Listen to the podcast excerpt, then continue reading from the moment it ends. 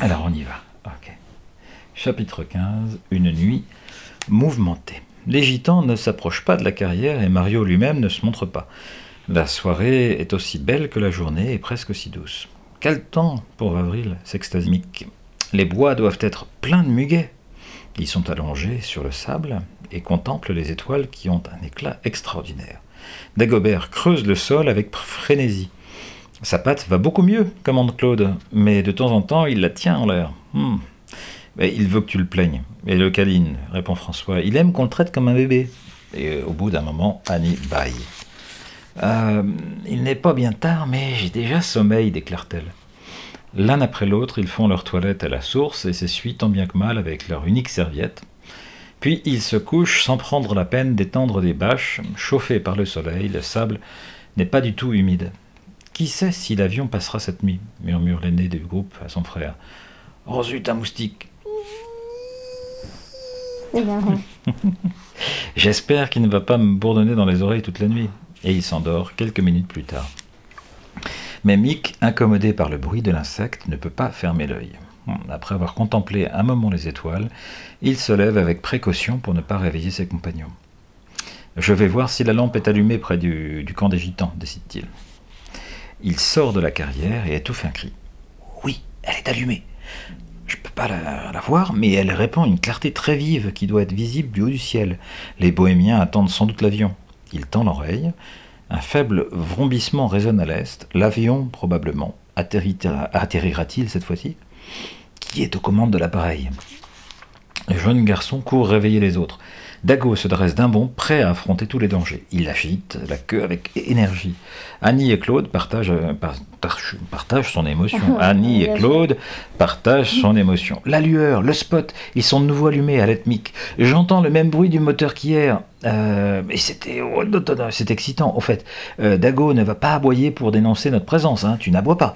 Non, assure sa petite maîtresse. Je lui ai déjà recommandé de ne pas faire de bruit. Vous entendez? L'avion approche.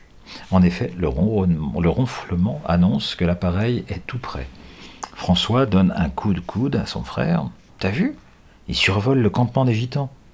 Mais il est tout petit, constate Mick quand il l'a aperçu. Plus petit que ce que je croyais hier. Regardez, il va se poser. Mais non, l'engin vole simplement très bas et il se met à décrire un cercle comme la veille. Puis il monte à nouveau un peu et redescend presque au-dessus de la tête des enfants. Soudain, quelque chose tombe tout près d'eux un objet qui rebondit et s'immobilise. Sa chute fait un bruit sourd. Et les quatre campeurs sursautent.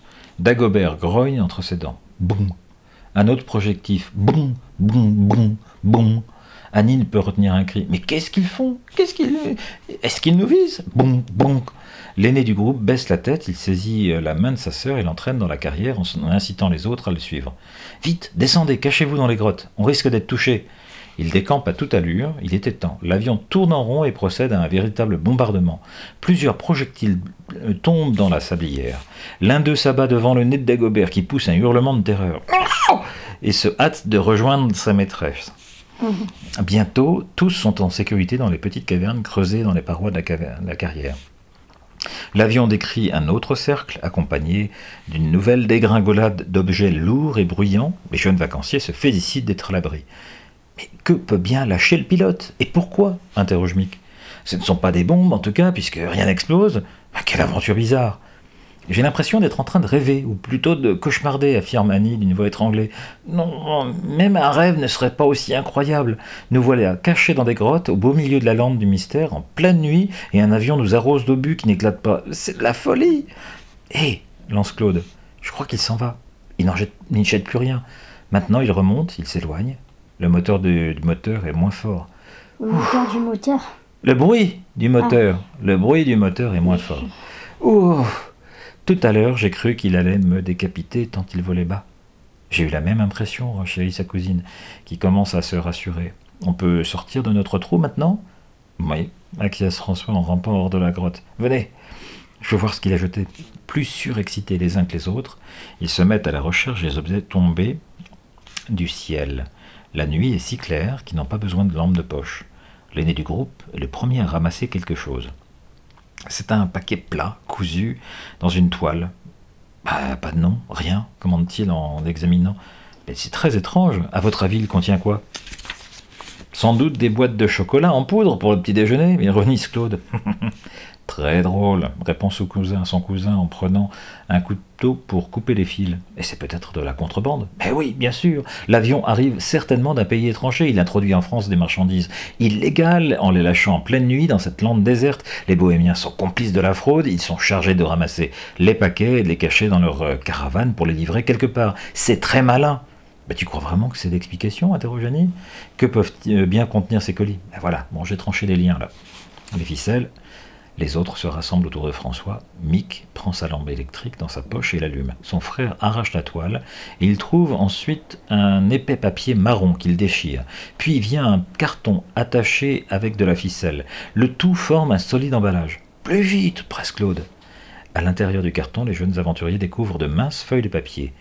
Des douzaines et des douzaines. Approche la, approche la lampe. Mais il y a un silence et tous se penchent pour mieux voir. Pas possible murmure Annie, sidérée. Des billets de banque. Il y en a des dizaines et des dizaines dans ce paquet, souligne sa cousine. Tous les quatre restent bouche bée tandis que François extrait la liasse du ballot, dire du paquet. N'oubliez pas que l'avion a largué plein de projectiles. Mais il y a donc une véritable fortune tout autour de nous, dans la carrière et dans la lande, conclut Mick. Vous êtes sûr qu'on ne rêve pas? Bah, Drôle de rêve. Un rêve qui vaudrait un bon pactole, réplique son frère.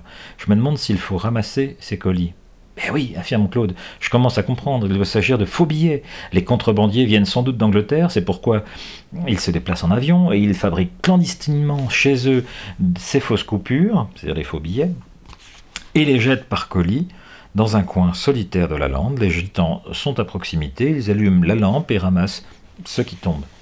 Ensuite, pour Sumic, ils cachent euh, le butin dans leur caravane et le portent à la personne qui les a commandés probablement un homme d'affaires véreux, un escroc qui les paye pour leur service. C'est astucieux. Je comprends mieux pourquoi les gitans ne voulaient pas qu'on s'approche. Hein, qu'on s'approche de leur campement, soupira. Écoutez, rassemblons ces ballots et filons au club hippique, décide François en ramassant celui qui est à ses pieds.